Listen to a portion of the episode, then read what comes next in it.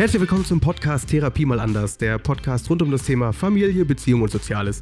Mein Name ist Chris Fahr, ich bin Familientherapeut aus Greifswald und Hamburg und zu Gast ist heute die Bertha Frieberg. Sie ist Lehrerin, Erotikmodel bei OnlyFans und alleinerziehende Mama. Mit ihr spreche ich über das Thema Sexualität. Und jetzt geht's los.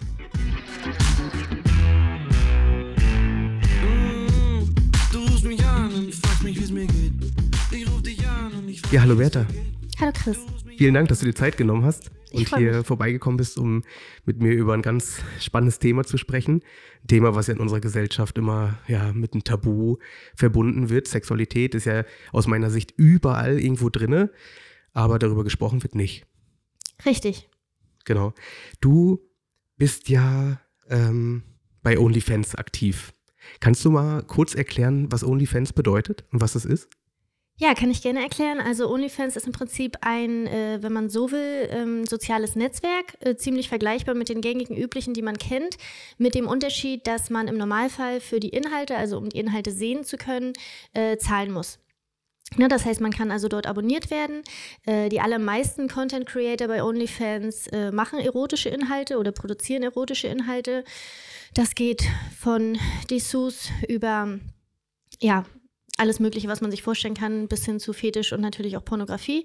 Ähm, das ist jedem selbst überlassen, wie er das gestaltet. Und ähm, genau, das ist also OnlyFans. Ne, du hast es ja eben schon angesprochen, das ist ja das, was die meisten damit verbinden. Also was ich dann auch damit so ein bisschen verbunden habe. Ich kannte das vorher gar nicht so genau.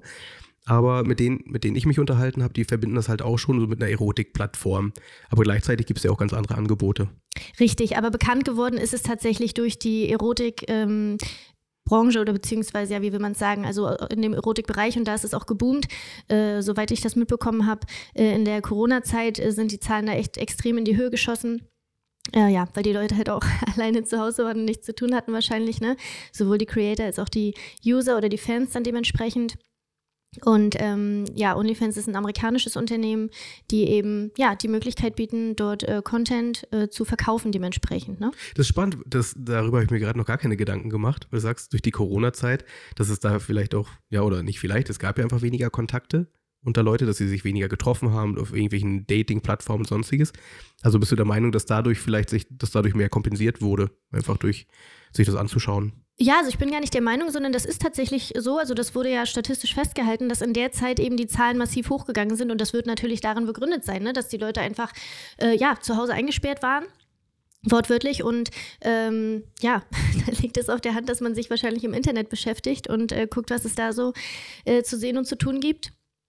Und ähm, ja, das war dann also für OnlyFans ein großer Erfolg, weil die dadurch äh, eben nochmal sehr, sehr viele Nutzer dazu gewonnen haben. Was war für dich persönlich der Reiz, da jetzt einzusteigen und dich für OnlyFans zu interessieren? Ähm, das ist eine sehr gute Frage. Also ich habe schon, bevor ich bei OnlyFans war, äh, in relativ regelmäßigen Abständen Fotoshoots gemacht, äh, einfach für mich selber und für Instagram, ne? also um da Fotos hochzuladen und so weiter. Das waren alles so, äh, ja, im Bikini oder halt Unterwäsche. Und ähm, ja, die Fotos sind relativ gut angekommen. Ich habe sehr gutes Feedback bekommen und habe auch schon öfter dann die Frage bekommen, ob ich nicht bei OnlyFans auch wäre oder ob ich mir nicht vorstellen könnte, das zu machen. Und ähm, Damals habe ich äh, schon immer drüber nachgedacht, hatte mich aber immer dagegen entschieden, aus dem Grund, dass ich halt dachte, ja, es passt halt nicht damit zusammen, dass ich Lehrerin bin. Was hält die Öffentlichkeit davon? Darf man das überhaupt? Äh, wie, wie kann ich das mit meiner Rolle als Mutter vereinbaren? Wie würden meine Kinder das irgendwann finden? Bla bla bla, diese ganzen Fragen, die man sich halt stellt. Äh, und dann irgendwann habe ich das aber alles über Bord geworfen und habe gedacht, na gut, man lebt halt nur einmal und probiere es aus und dann habe ich es ausprobiert und ja, es ist äh, sehr gut gelaufen und er läuft auch immer noch sehr gut und ich bereue es auf jeden Fall nicht, es gemacht zu haben. Es macht sehr viel Spaß und ja, bin gespannt, was da noch so kommt. Und der Gedanke, der war ja, was du eben doch gesagt hast, wieder im Vordergrund, was könnten andere denken? Genau. So. Und gleichzeitig war bei dir das Gefühl, auch für, für mich fühlt sich das aber gut an. Ja, also das ist sowieso eine Frage, finde ich, die man sich viel zu oft stellt und ich bin aber eigentlich jemand, dem das sonst auch egal war bei anderen Themen. Also ich wurde oft gefragt, findest du das richtig, wie du das machst oder ich finde das blöd oder ich würde es anders machen, wo ich dann immer gesagt habe, ja gut, ich bin aber nicht du. Ähm, und ähm, ich mache es halt so, wie ich es für richtig halte. Und dementsprechend habe ich dann gesagt, warum nicht auch in diesem, in dieser Sache dann, ne? Also warum nicht da einfach das machen, was ich möchte? Und ich hatte halt Bock drauf und habe es gemacht und wie gesagt, habe es auch nicht bereut. Und sicherlich gibt es Leute, die die es äh, kritisieren und scheiße finden oder ne, da nicht das, äh, das nicht äh, unterstützen oder wie man das auch immer sagen will. Aber äh, ja, ich habe es nicht bereut und bin froh, dass ich es gemacht habe und ja. Was war denn für dich der Reiz daran, einfach dich zu präsentieren oder einfach damit Geld zu verdienen? Ähm, das Geld stand am Anfang tatsächlich gar nicht im Vordergrund, weil ich nicht damit gerechnet habe, dass man damit wirklich viel verdienen könnte. Also beziehungsweise nicht ich, weil ich hatte damals keine große Reichweite auf Instagram. Und bei OnlyFans ist es so, dass du die Fans von außen reinziehen musst. Also du kannst nicht auf der Plattform also zumindest solange man da noch nicht super bekannt ist oder so, kannst du nicht auf der Plattform für dich werben oder irgendwie da auf dich aufmerksam machen. Das heißt, du musst auf anderen Plattformen, sei es YouTube, Insta, Twitter äh, oder TikTok, schon irgendwie eine große Reichweite haben und die Leute dann von dort mit zu OnlyFans rüberziehen. Und das hatte ich halt damals nicht und deswegen habe ich auch nicht gedacht, dass das irgendwie ne, groß erfolgreich sein wird oder dass ich damit viel Geld verdienen würde. Habe gedacht, okay, ein bisschen was dazu verdienen ist ja okay. Und so war es ja dann am Anfang auch. Und dann ist das aber natürlich alles so krass ins Rollen gekommen, weil die OZ ja einen Artikel über mich geschrieben hatte. Dann hat sich RTL gemeldet, dann hat sich die Zeit gemeldet. Und dann ist das so ein, ja, so ein Stein, einfach so ein riesiger Stein gewesen, der ins Rollen gekommen ist. Und dadurch ähm, habe ich dann plötzlich die Plattform gehabt und die mediale Aufmerksamkeit. Und dadurch bin ich halt dann auch auf OnlyFans ähm, automatisch ähm, extrem gewachsen. Und ja. Woran merkst du das jetzt äh, spezifisch? Also, dass die Leute dich auch mehr kontaktieren oder einfach, einfach in den Zahlen, zum Beispiel bei OnlyFans, dass man sieht, wie viele Abonnenten hast du? Genau, also die Zahlen sind natürlich extrem in die Höhe geschossen dadurch, weil also alleine der RTL-Beitrag zum Beispiel, den haben so viele Leute gesehen. Ähm, das ist ja auf äh, zu mehreren verschiedenen Zeiten an verschiedenen Tagen mehrfach äh, gelaufen und äh, das ist natürlich eine enorme Reichweite und selbst wenn das welche waren, die mich dann nur für den einen Monat abonniert hatten oder so, war das natürlich dann trotzdem sehr, sehr gutes Geld. Äh, und viele von den Abonnenten sind mir auch geblieben. Das heißt, ich ähm, ja, würde das auch im Nachhinein immer noch als extrem positiv betrachten, dass das so gekommen ist. Was, was bezahlen die Leute denn dafür, für so, für so einen Monatsbeitrag? Das monatliche Abo bei mir kostet 20 Dollar. Das sind, glaube ich, in Euro, keine Ahnung, 18 Euro oder so. Und OnlyFans behält immer 20 Prozent aller Einnahmen ein. Das heißt, umgerechnet sind das dann wahrscheinlich, keine Ahnung, 15 Euro, die bei mir bleiben oder so, ne? Mhm. Ja. Genau, und das ist ja nur der Abopreis. Ganz viel läuft ja auch über Verkäufe. Was bekommen die Leute dafür? Mm, auf meinem Profil, also ich verspreche täglichen Content.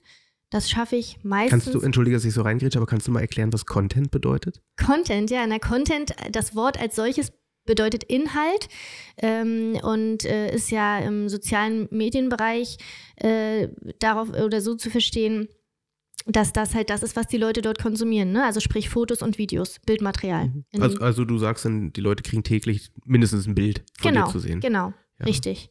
Genau, so das ist das Versprechen. Äh, manchmal schaffe ich es nicht. Ähm, aber dann poste ich dafür vielleicht am nächsten Tag zwei oder so, ne? Ähm, genau, also ich verspreche täglichen Content und das sind dann natürlich äh, Fotos oder Videos, die man zum Beispiel bei Instagram nicht zwingend posten würde. Manchmal sind es auch solche, aber es ist schon, ja, sexy, erotischer Content, ne? Manchmal mhm. bekleidet, manchmal nackt. Siehst du es denn selbst als Kunst oder als Pornografie für dich? Also Pornografie müsste man jetzt nochmal nachgucken wegen der Definition, aber ich glaube, Pornografie beinhaltet zumindest die Darstellung des sexuellen Akts in irgendeiner Art und Weise, was bei mir in der Form nicht gegeben ist, dass ich alles alleine mache. Ne? Also ich mache nichts mit anderen Leuten, weder mit Mädels noch mit Männern, also irgendwie weder in Bild noch Video.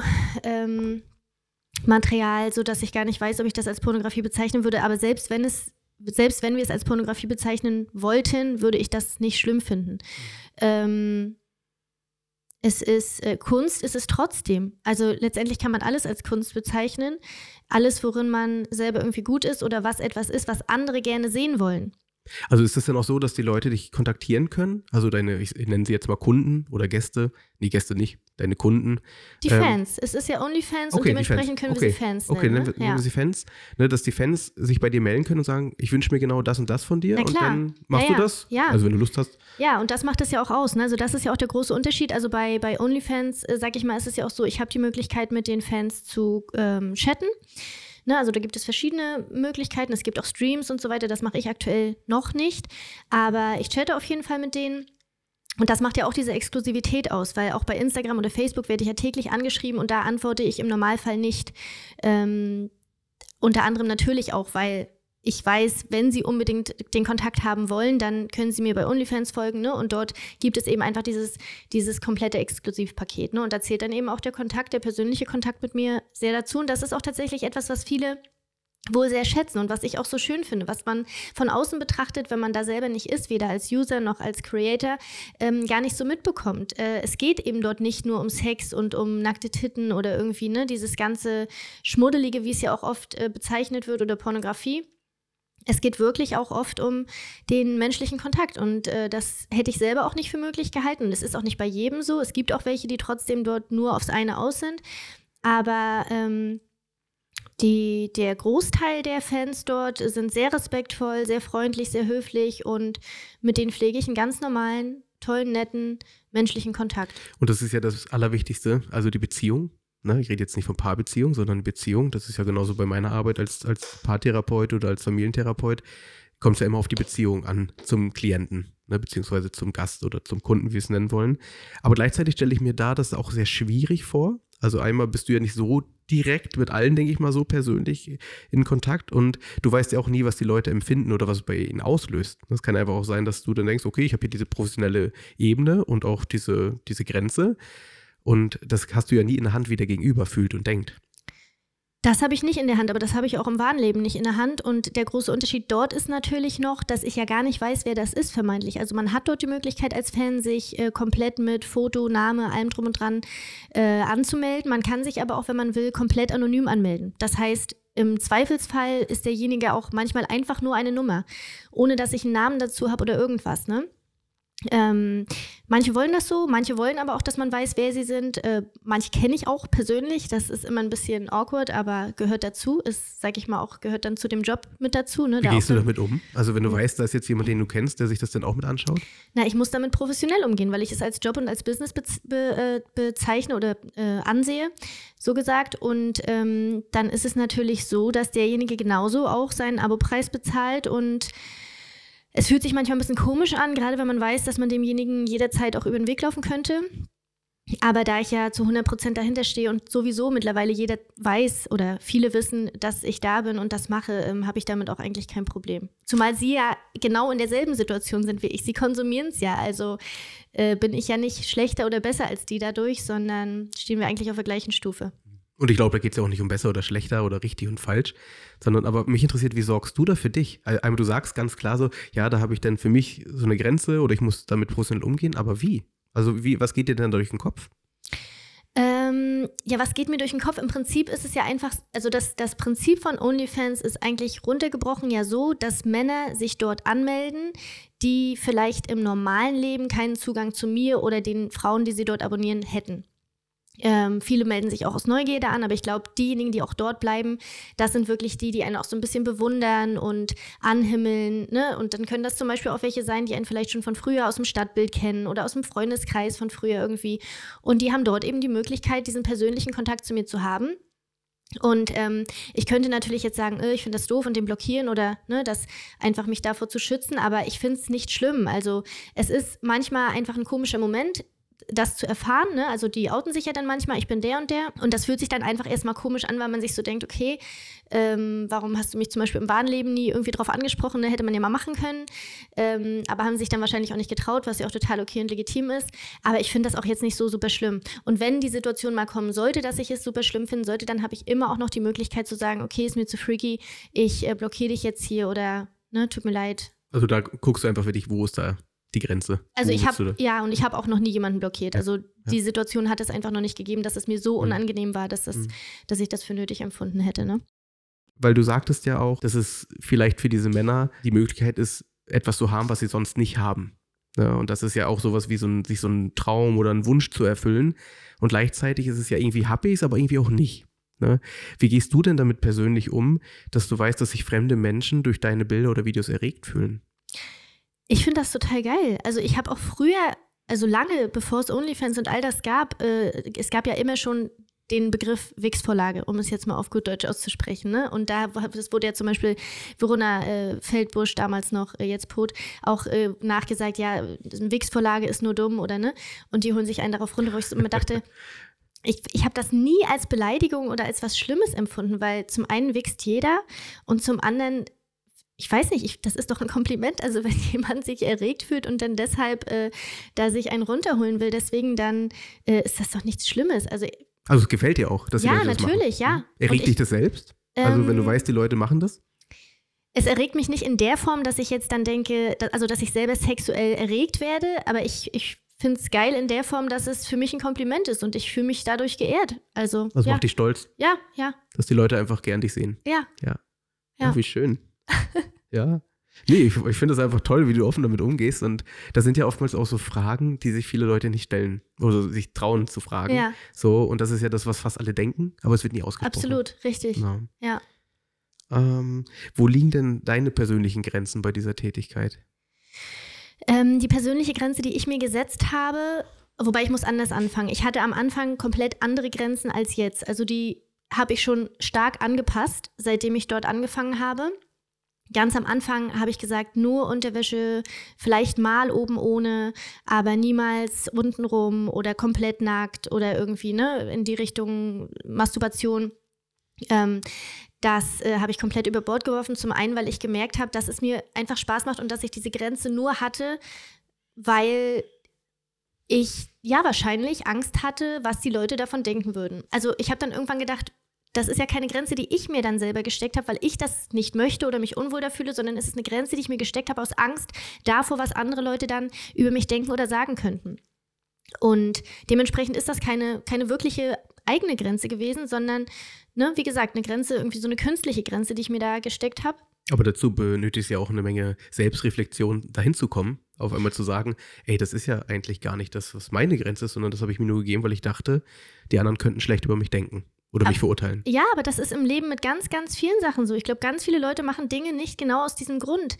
Ähm, und wie ich ja vorhin schon gesagt hatte, ich habe äh, also oft im Leben ähm, das Feedback bekommen, dass das ja gar nicht geht, wie ich das mache und wie kann ich, also auch was meine Kindererziehung betrifft oder generell, wie ich mein Leben lebe. Und das hat mich auch nie gejuckt. Und deswegen habe ich gedacht, in dieser, in dieser Hinsicht, warum äh, sollte ich mich da irgendwie für andere Leute einschränken? Und äh, die Grenze, die ich jetzt noch habe, weil du das ja gefragt hattest, ist, dass ich halt wirklich nichts, ähm, also keinen pornografischen Content in dem Sinne mache mit anderen halt.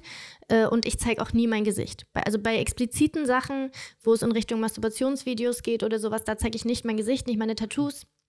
Einfach um mich und meine Kinder auch langfristig irgendwie zu schützen, weil sowas kann immer irgendwie äh, ja, anderweitig auftauchen und das, das stelle ich mir irgendwie, ja, weiß ich nicht, schwierig vor. Also ich würde auch dahinter stehen. Also ich habe selber auch zum Beispiel kein Problem damit, äh, richtige Pornos äh, zu machen, aber es ist einfach, mh, ich bin ja nicht alleine hier. Ich habe ja nun mal die Kinder und ich habe die Verantwortung dafür und die sind einfach auch zu klein, äh, das irgendwie äh, mir das Feedback zu geben, dass sie das irgendwie okay finden würden oder damit leben könnten.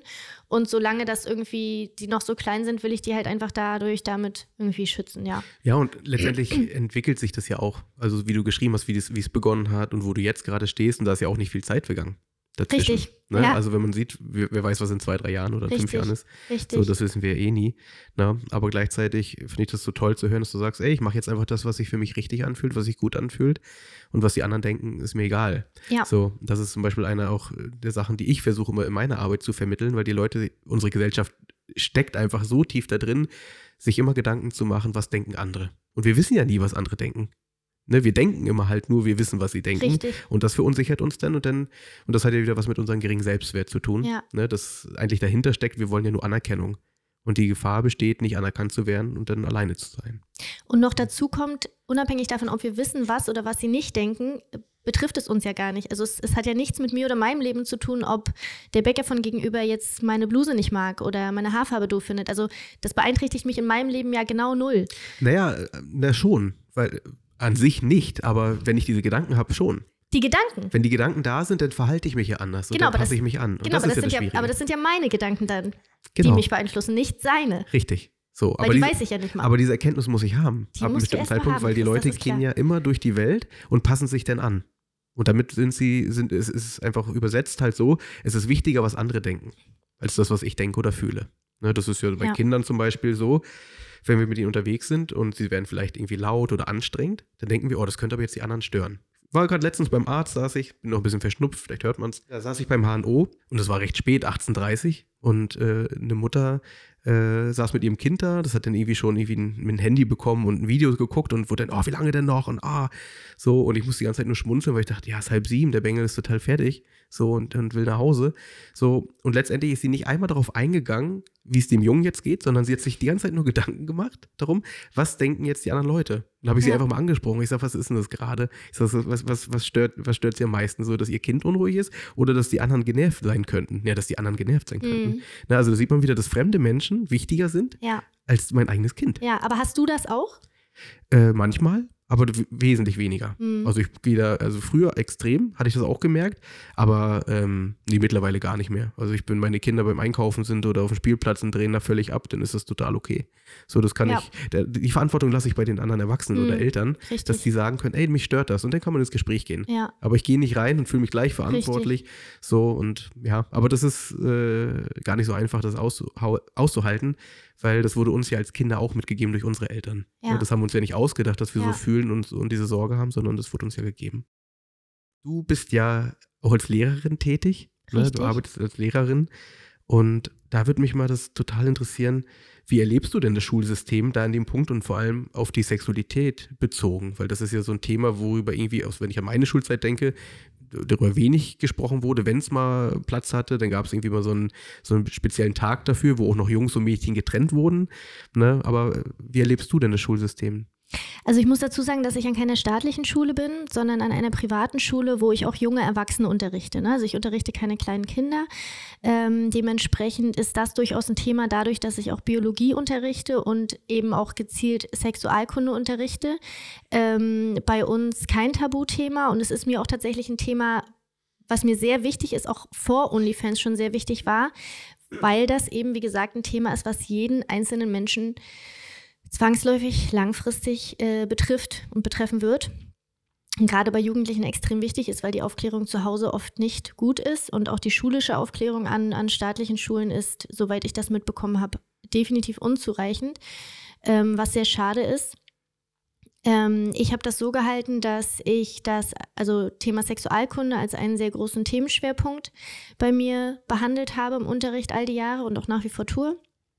Äh, ich habe es auch als Prüfungsthema mit aufgenommen. Ich habe da ziemlich freie Hand äh, immer gehabt, was den Lehrplan betrifft und habe da sehr gutes, was heißt sehr gutes Feedback, das klingt jetzt doof, aber den Schülern, also die Schüler sind interessiert daran und das ist ja auch logisch.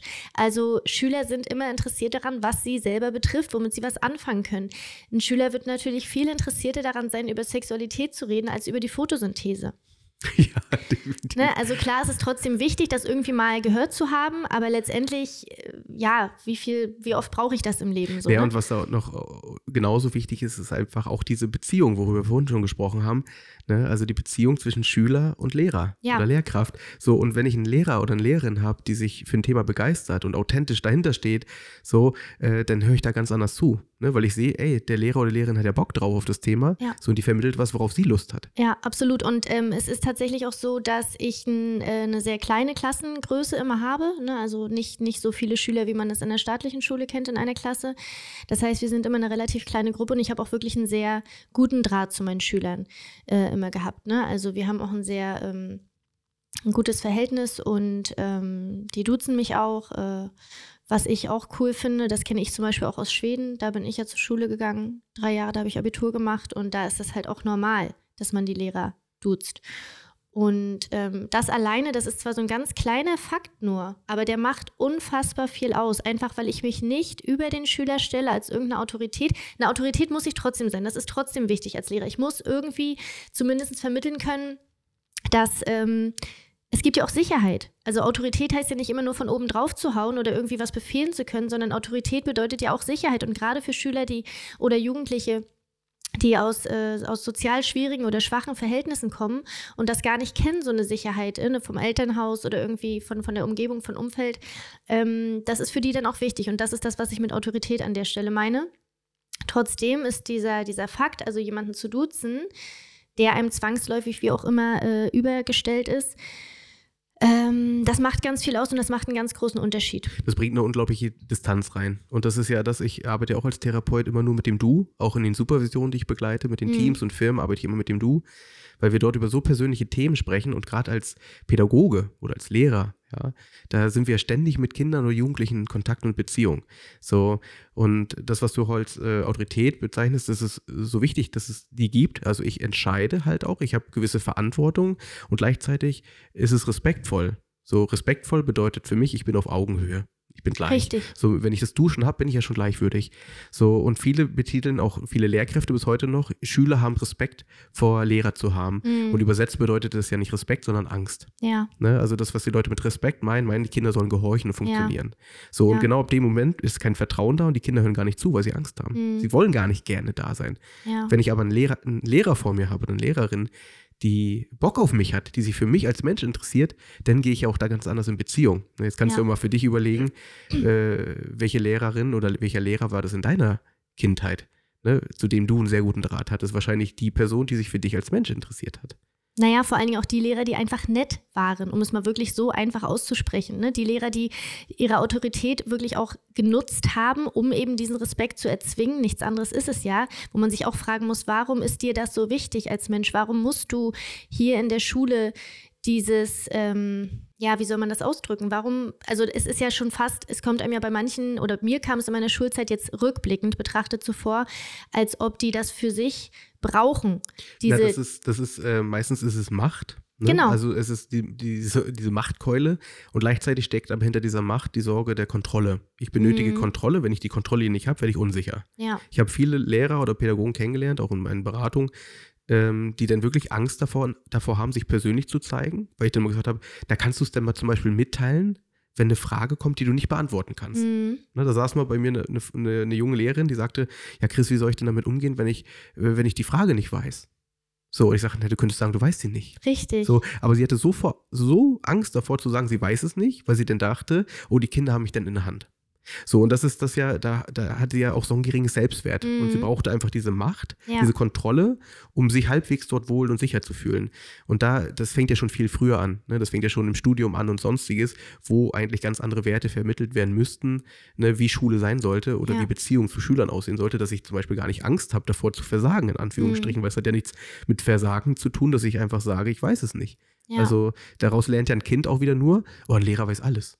Ja. Ne? Und das ist ja totaler Quatsch. Zumal es auch also Größe zeigt, zu, äh, zu sa sagen zu können, ich weiß es nicht und kein Mensch kann alles wissen. Und man sollte ja als Lehrer auch nicht zwingend rein Wissen vermitteln, sondern vermitteln, äh, zu zeigen oder beizubringen, wie kann ich denn da hinkommen, das zu erfahren zum Beispiel. Und dann kann ich ja mit den Schülern, wenn ich sage, ich weiß die Antwort nicht, aber ich kann euch zeigen, wie wir sie herausfinden können. Zum Beispiel, das bedeutet ja zu lehren. Also ja. ich will ja nicht einfach nur stumpf, dass sie auswendig lernen, sondern Ne, Man will das, sie was, aufs Leben vorbereiten auch. Das ist das, was du vielleicht möchtest und vielleicht auch, was ich möchte. Ja. Aber das Schulsystem möchte das spiegelt nicht, das nicht. Ob mhm. sie das nicht möchten, weiß ich nicht, aber das ja. Schulsystem sorgt dafür, dass die Kinder nicht autonom groß werden, Richtig. sondern sie müssen das machen, was ihnen gesagt wird. Ja. So, und das ist halt schwierig. Und das ist das, wenn ich zum Beispiel mit, mit ähm, Firmen arbeite, gerade so im Sozialwesen, die dann junge Azubis haben, die werden dann ständig kritisiert. Sie sind faul, sie sind nicht selbstständig, sind zu langsam, man muss ihnen alles sagen.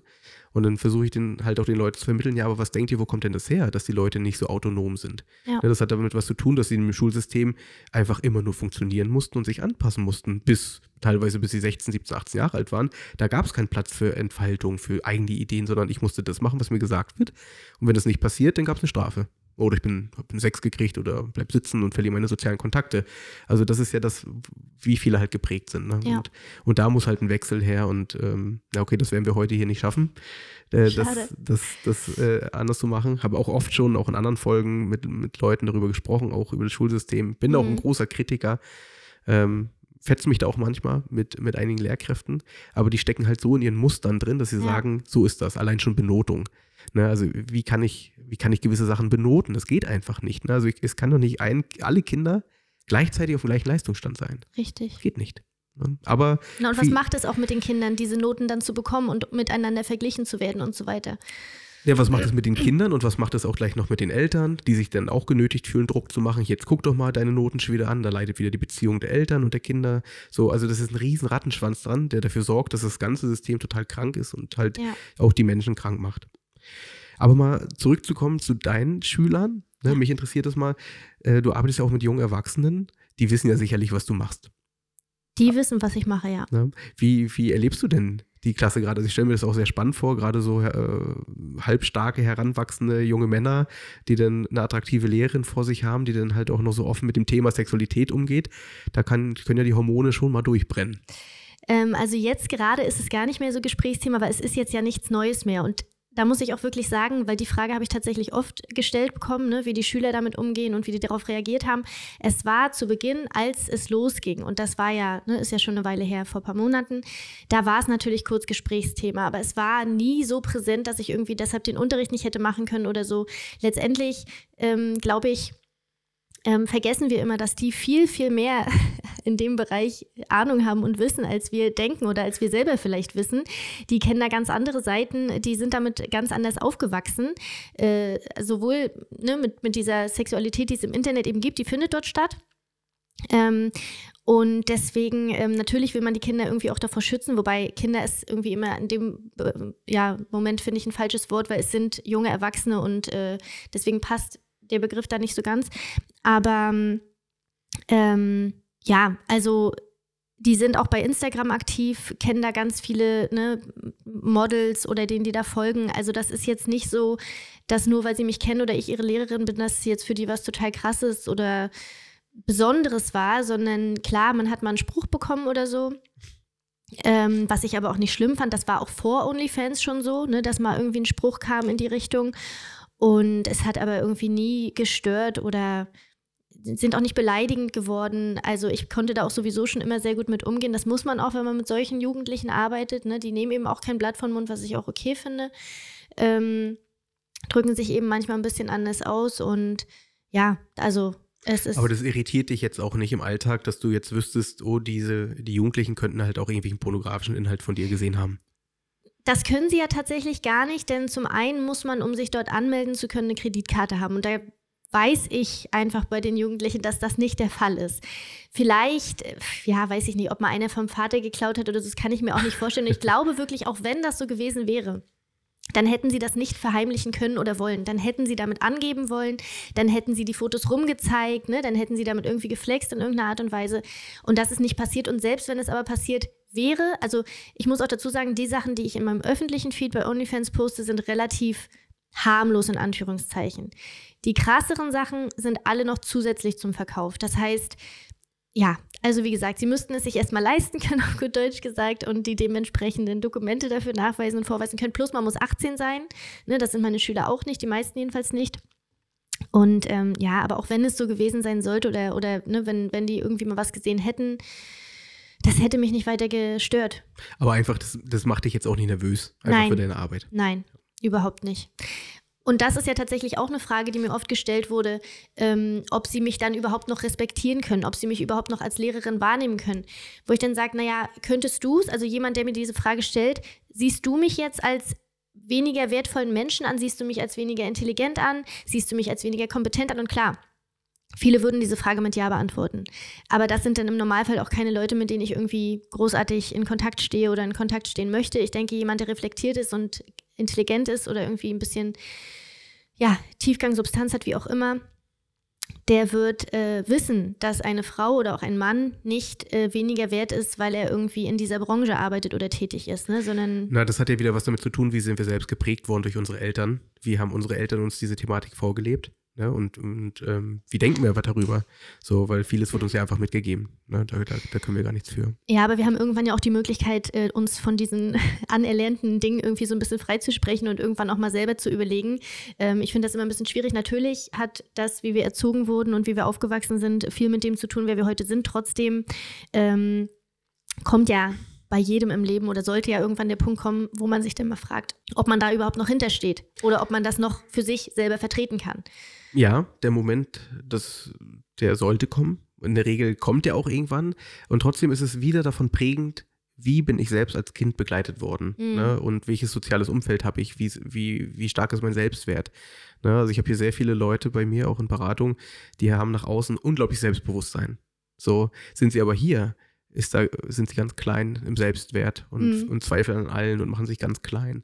So, und das meine ich einfach, meistens braucht es im Leben einen Moment, wo wir gespiegelt werden, dass wir uns mit unseren Themen auseinandersetzen und äh, in den meisten Fällen ist es dann, wenn wir selbst Kinder bekommen. Mhm. Ne, weil Kinder spiegeln uns, du hast selbst zwei kleine oder zwei junge Kinder, ähm, die spiegeln uns so krass immer wieder. So, und dann haben wir die Möglichkeit, ertappen wir uns in eigenen Mustern unserer Eltern wieder. Mhm. Ne? Und, äh, und reagiere ich da ähnlich, was ich zum Beispiel als Kind gehasst habe, so und mach's dann aber trotzdem. Oder ich gehe in die Verantwortung und merke, ey, ich hab, mir ging es da damals so schlecht mit und ich übernehme jetzt mal Verantwortung. Ja. Ne, weil die meisten Eltern, also auch meine Eltern oder die Generation halt, die ich kenne, so, das waren die wenigsten Eltern, die Verantwortung für ihr Handeln übernehmen konnten. Also wenn sie auch mal übergriffig waren, dass sie sich dafür entschuldigt haben. Ja. Das konnten ja. sie nicht. So, und jetzt haben wir die Möglichkeit, so als jüngere Generation mit jungen Kindern halt da ganz anders mit umzugehen. Und ich glaube, ja, ähm, ja das braucht es einfach, um da halt auch ein Stück weit reflektierter zu werden und da mal zurückzukommen, weil viele haben das einfach nie gelernt und können es nicht und dann werden sie dafür verurteilt. Mhm. Ja, und das ist so schwierig zu verurteilen, weil dann ist es wieder eine objektive Wahrnehmung. Richtig. Sehr, sehr spannendes Thema. Wie gehen denn deine Kollegen bzw. dein Arbeitgeber mit deinem Job bei OnlyFans um? Ähm, ja, die Frage ist ein bisschen schwierig zu beantworten, weil sich äh, seitdem einiges verändert hat bei mir in der Schule, was aber nichts mit OnlyFans zu tun hat, sondern einfach mit äh, ja, Abläufen, die nicht in meiner Macht stehen. Äh, aber meine ehemalige Chefin, die also da noch meine Chefin war zu dem Zeitpunkt, als das alles Thema war, die ist da sehr entspannt mit umgegangen. Ich muss auch dazu sagen, dass ich nicht angestellt bin an dieser Schule, sondern immer schon äh, auf Honorarbasis dort war.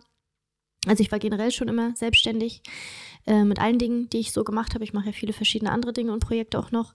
Ähm, und äh, ich weiß nicht, ob es an der staatlichen Schule auch ohne weiteres so möglich gewesen wäre.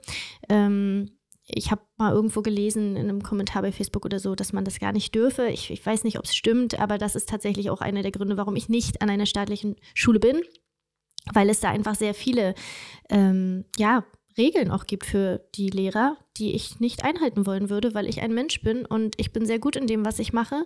Und wenn jemand mir das absprechen möchte aufgrund dessen, was ich als Hobby betreibe oder als Nebenjob, dann möchte ich da nicht arbeiten. Ne? Das Aber geht ja schon so los mit Nägel machen zum Beispiel. Also ich habe hab Freundinnen, die haben Lehramt studiert, sind den ganz normalen klassischen Weg gegangen, in einer ganz normalen staatlichen Schule mit äh, Referendariat und allem drum und dran. Und da wurden die schief angeguckt, wenn die zum Beispiel, und das ist ja nicht lange her, tätowiert waren oder äh, künstliche Nägel hatten, wo ich so dachte, in welcher Zeit leben wir denn? Also wie kann das? Und das, das, dem hätte ich mich niemals beugen können. Also das, das bin ich auch nicht. Und wenn das jemand irgendwie an mir kritisiert hätte, dann hätte ich dort gekündigt, statt dann auf meine Nägel zu verzichten. Und äh, das ist eben an meiner Schule schon immer sehr äh, locker gewesen, zumindest unter meiner äh, alten Chefin, unter meiner ehemaligen Chefin. Und die ist damit, wie gesagt, total entspannt und locker umgegangen. Ich habe ihr das erzählt und äh, ja, also da, da kam war, keine Kritik. Da kam keine Kritik, ähm, auch aus dem Bereich der Kollegen. Also es hat mir niemand ins Gesicht gesagt. Und es wird ja viele Leute geben, die es äh, scheiße finden oder was auch immer. Aber diejenigen, die es einem letztendlich in, ins Gesicht sagen, wollte ich gerade sagen, kann man an der Hand abzählen, aber nicht mal das.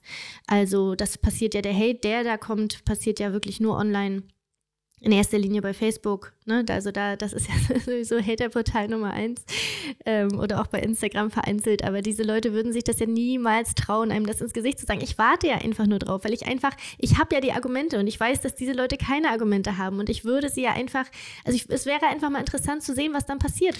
Na, die Leute setzen sich halt nicht gern damit auseinander, weil es, also sie setzen sich damit alleine auseinander, beziehungsweise mit anderen Menschen, mit Dritten. So, aber sie haben immer Schwierigkeiten damit, direkt Sachen anzusprechen.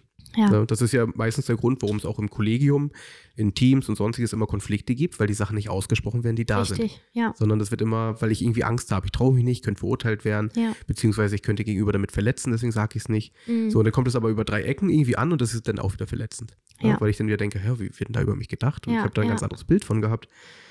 Wie ist denn das bei den Eltern der Schüler? Hast du da Kontakt zu den Eltern? Tatsächlich sehr wenig. Also die meisten Schüler, muss ich auch wirklich sagen, oder die meisten meiner Schüler sind auch gar nicht wohnhaft bei ihren Eltern, ne? sondern tatsächlich irgendwie in irgendwelchen Wohngruppen, Wohneinrichtungen, betreutes Wohnen, äh, manche bei ihren Großeltern, aber ich glaube, die allermeisten äh, sind nicht bei ihren, bei ihren Eltern wohnhaft und dementsprechend habe ich da in den ganzen Jahren sowieso sehr, sehr wenigen Elternkontakt allgemein gehabt. Ähm, ich habe aber von einigen meiner Mädels zumindest ähm, die bei ihren Eltern wohnen, das Feedback bekommen, dass die Eltern das cool finden. Also ich habe, also ich überlege gerade, ob es Schüler gab, die mir gesagt haben, dass die Eltern das doof finden, aber wüsste ich jetzt nicht. Und selbst wenn, dann wäre halt auch das so gewesen. Ne? Also, Hätte ja sein können, dass irgendwelche Eltern auf dich zukamen und sagten, sie, ihnen geht es damit nicht gut, sie haben Sorge, dass, nein, nein, nein. dass die Schüler sich dann irgendwie auch dann denken, so, so getriggert fühlen, oh, das könnte ich ja jetzt auch machen. So. Also das ist ein ganz interessanter Punkt, weil das, wie gesagt, ich habe super wenig Elternkontakt mit meinen Schülern, so, ne? Also mit deren Eltern. Aber ich habe ja sehr, sehr viele Kommentare, ähm, wie gesagt, bei Facebook bekommen oder auch bei Instagram. Und da haben auch einige sehr besorgte Eltern, sehr besorgt, um die Zukunft ihrer armen Kinder, äh, natürlich geschrieben, ja, was, was ist das denn für eine Vorbildfunktion? Also das ist wirklich dieses Schlagwort, was ich so oft gehört habe, was ich nach wie vor aber nicht nachvollziehen kann, weil da hieß es dann immer, dass das würde nicht mit dieser Vorbildfunktion, die man als Lehrer ja hat, zusammenpassen. Ähm, Vorbild heißt ja aber nicht, bitte mach mir genau alles nach, was ich tue. Vorbild heißt ja, ich zeige dir, dass ich das mache, was ich machen möchte und ich bringe dir bei oder, oder lebe dir vor, dass du auch das machen kannst, was du willst, was auch immer das sein mag. Ne? Das heißt, das ist ja das, wofür ich als Vorbild stehe. Und da, das, das ist das, was es äh, sein sollte. sollte sein ne? sollte. Aber genau in dem Schulsystem sollst, sollst du ja bedienen. Ja, aber nach der Logik, Leider. nach der Logik aber, Chris, würde das ja bedeuten, dass jeder Schüler Lehrer werden wollen müsste, mhm. weil er ja dem Lehrer dann nacheifert, was ja totaler Bullshit ist. Ich, ich will ja, also mein Anspruch ist als Lehrerin, natürlich bin ich Vorbild und ich sehe mich auch als Vorbild nach wie vor. Mein Anspruch ist aber, mich vor die Schüler hinzustellen, ihnen Möglichkeiten zu zeigen, ihnen zu zeigen, was sie im Leben machen können, welche Möglichkeiten sie haben, wie sie dahin kommen können, äh, Dinge zu hinterfragen, nicht zu allem Ja und Amen zu sagen.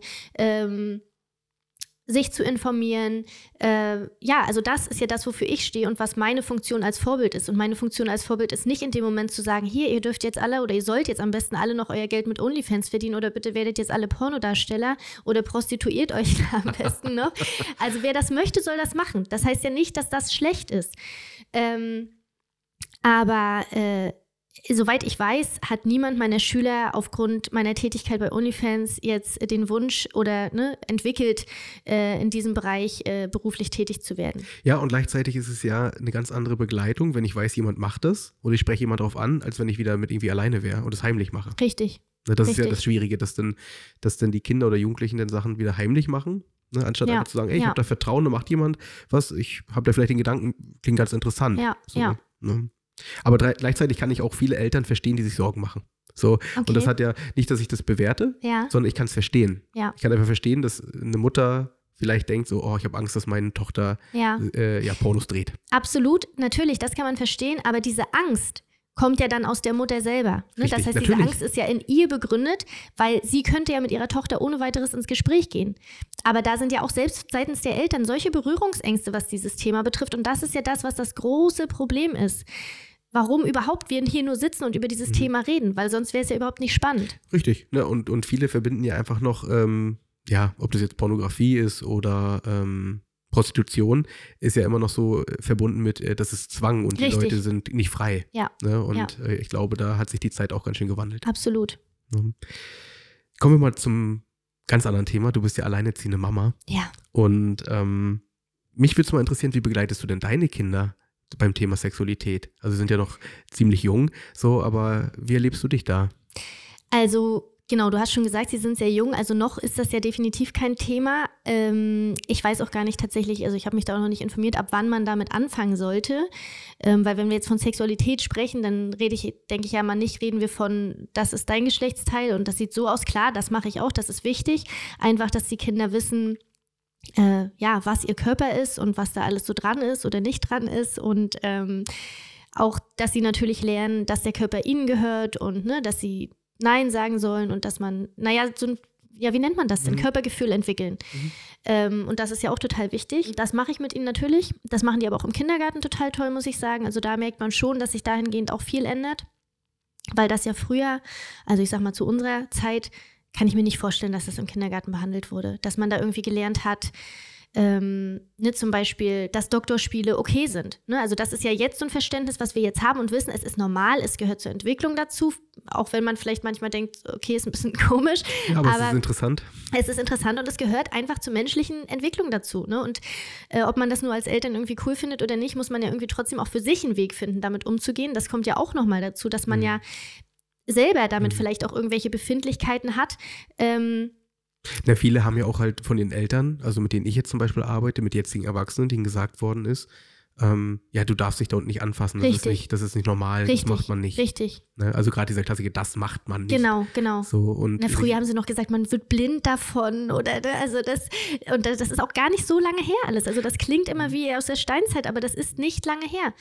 Ja, und wie, und wie prägend das für die Kinder ist. Absolut. Ne? Und, und, wie kaputt es macht. Und gleichzeitig ist da aber auch die Überforderung der Eltern, weil die jetzigen Eltern haben das ja so mitbekommen. Ja. So, und deswegen sind sie überfordert beim Thema Sexualität. Ne? Haben sie heimlich Sex? Dürfen Kinder zum Beispiel wissen, dass Mama und Papa Sex haben? Mhm. Ne? Also du mhm. bist ja jetzt alleinerziehend, ja. du hast jetzt keinen Partner zu Hause. Deswegen kann ich da nicht direkt fragen, ne? in dem Punkt, ob du einfach damit auch offen umgehst oder dass, dass deine Kinder zum Beispiel wissen, dass es sowas wie Sex gibt. Ja, ne? Da, ja. da fängt es ja schon an. Da kann ich dir aber trotzdem was zu sagen, weil, also unabhängig davon jetzt, ob ich einen Partner habe oder nicht, es kommt schon auch mal vor, dass ich Geschlechtsverkehr habe, trotzdem. ähm, aber äh, also ich kann auf jeden Fall sagen, dass ich aus meiner eigenen Kindheit die Erinnerung habe, dass wenn ich das mal mitbekommen habe, als kleines Kind, ne, nachher als Jugendliche nicht, aber wenn du das als kleines Kind mitbekommst und gerade nur so halb ungefähr weißt, was Sex ist, also noch nicht so richtig, aber schon so ein bisschen, dann ist das super befremdlich und irgendwie auch ein bisschen gruselig. Und beängstigend für die Kinder. Beängstigend. Mhm. Also es ist nicht so, dass man dann sagt, oh, das ist eklig oder ne, dass man die Eltern dann eklig findet, aber man weiß einfach nicht so richtig, wie gesagt, das ist in dem Alter, wo man so zwischen Baum und Borke steht, ne, wo man einfach nicht genau damit was anfangen kann.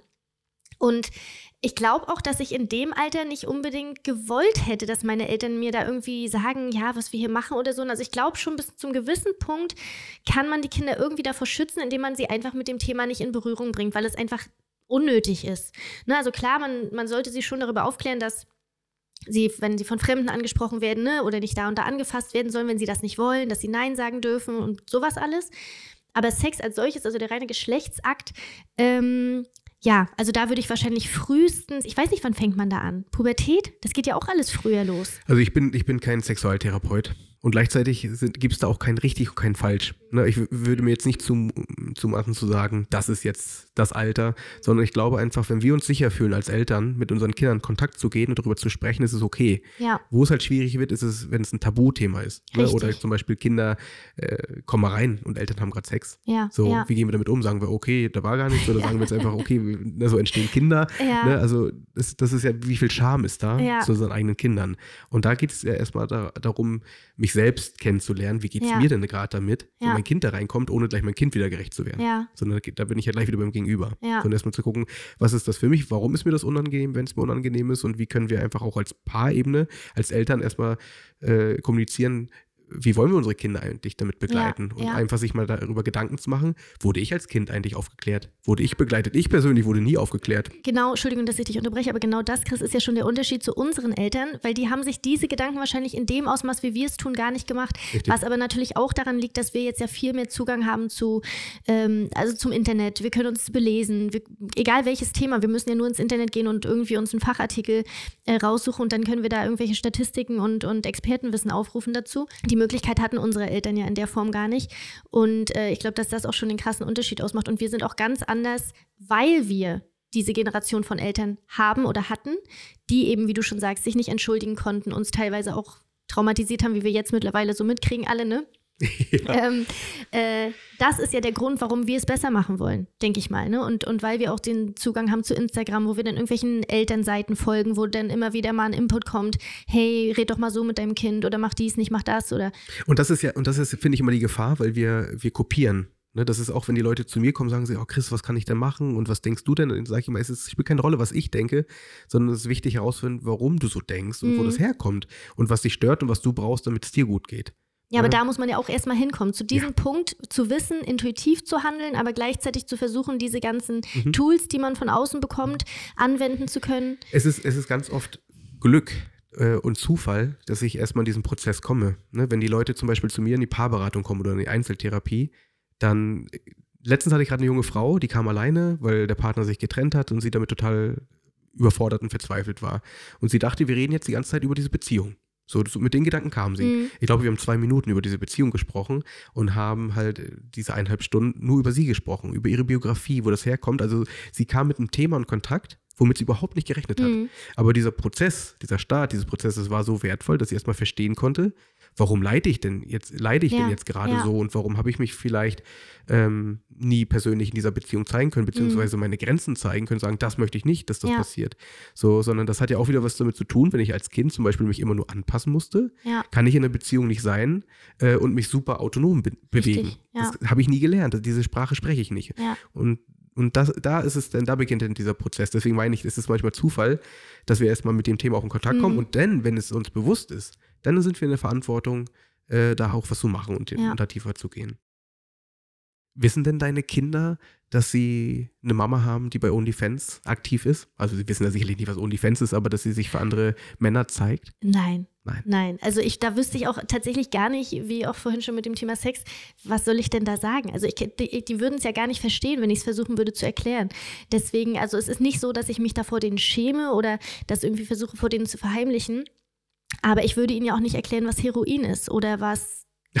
Also weißt du, das sind ja Themen, die. Kinder einfach nicht betreffen. Da bekommen sie denn mit, dass du Videos macht, machst? Nein. Nein. Nein, um Gottes Willen. Nein, das kriegen die Kinder nicht mit. Die kriegen auch nicht mit, dass ich da Fotos mache. Die wissen ja nicht mal, was ich irgendwie bei Insta hochlade. Und das sind ja die ganz normalen ähm, äh, Sachen so, ne? Nein, also das bekommen die absolut nicht mit. Äh, Den Content mache ich, wenn die Kinder äh, schlafen, entweder, aber tatsächlich meistens sogar, wenn sie gar nicht in der, wenn sie gar nicht in der Wohnung sind. Mhm. Ne, also auch nochmal an der Stelle zu betonen, nicht weil äh, ich mich da vor ihnen schäme oder das heimlich mache oder, sondern einfach, weil das mein Zeitplan so hergibt. Ja.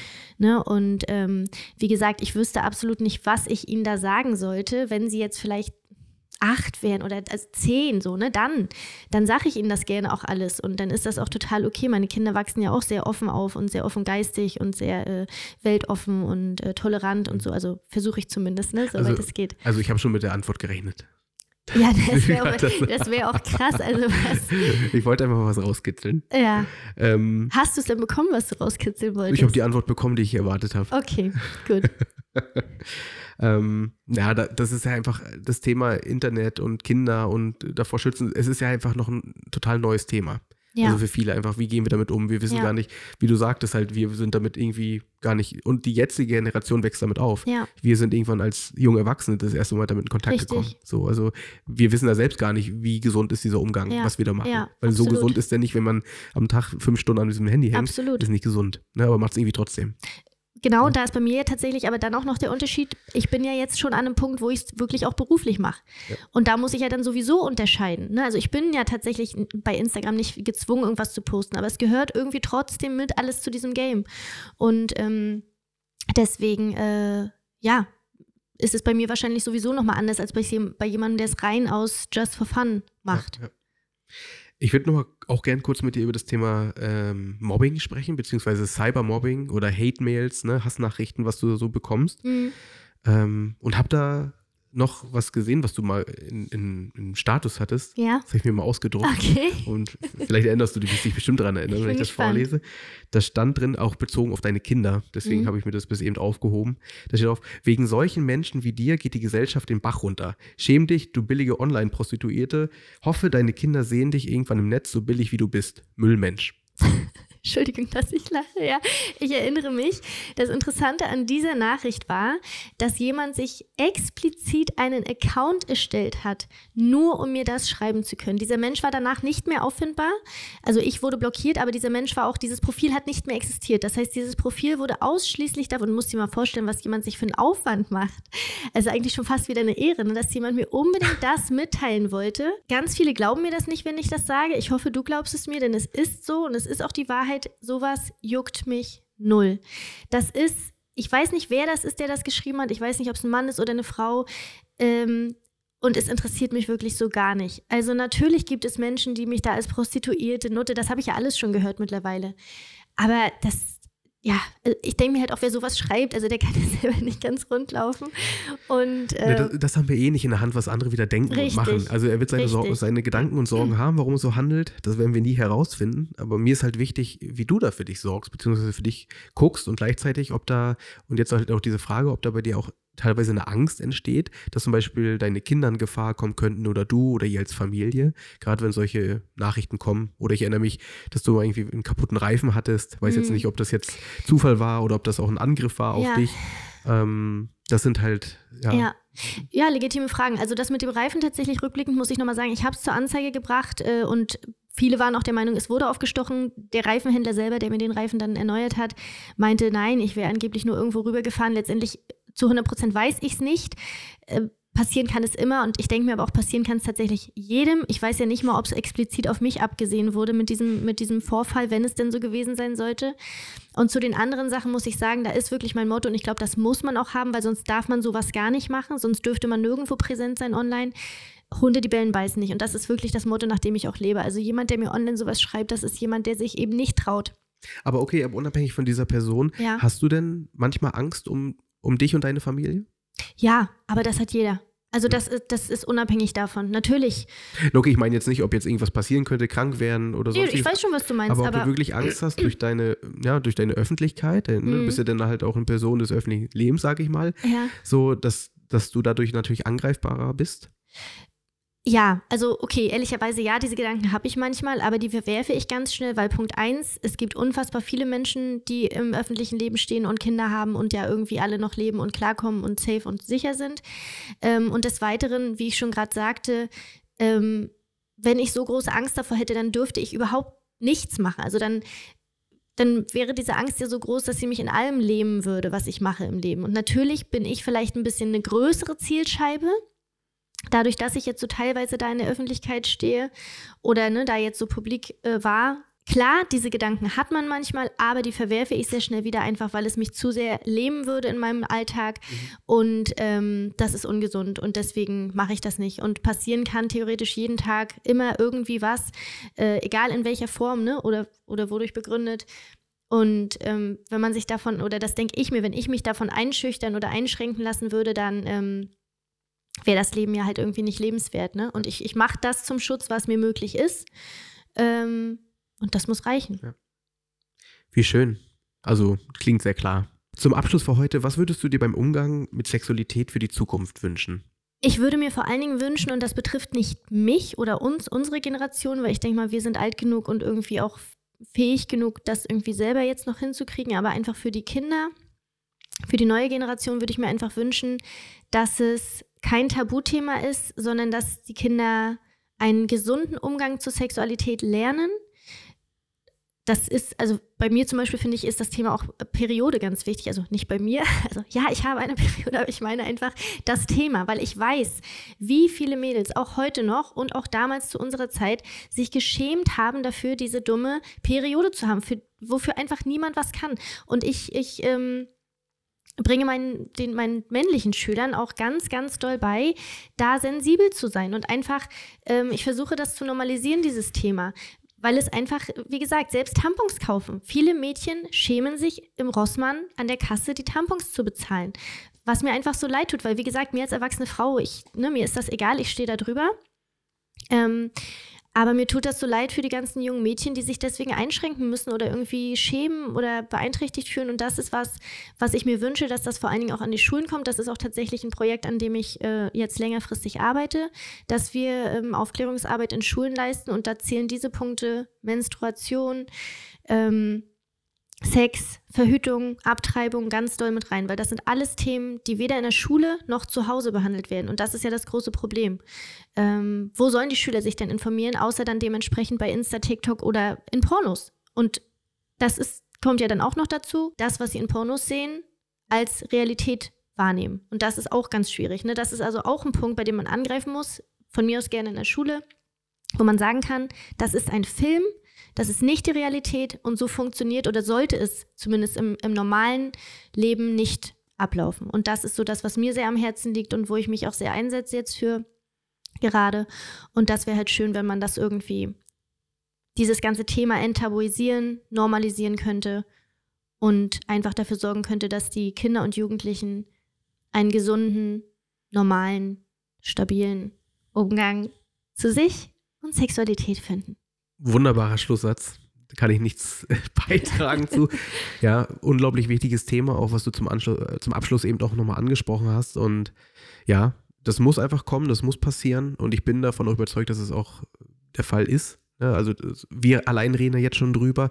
So, da passiert was. Und ähm, aber es, es darf noch mehr sein. Ja. Vielen Dank liebe Bertha, für deine Zeit und auch den sehr, sehr offenen, authentischen, lustigen Austausch. Und ja, ich wünsche dir alles Gute und vielleicht sehen wir uns ja hier nochmal. Ja, danke, Chris. Das war's für heute mit Therapie mal anders, der Podcast rund um das Thema Familie, Beziehung und Soziales. Wenn auch ihr Themenvorschläge habt oder interessante Personen kennt, die ihr gerne mal hören würdet, freue ich mich über euer Feedback. Ich danke euch fürs Zuhören und hoffe, ihr hattet eine gute Zeit. Für weitere Infos und Angebote unserer Paarberatung und Supervision schaut einfach auf unserer Website vorbei www.gifus.de. Bis bald und ich wünsche euch eine gute Zeit.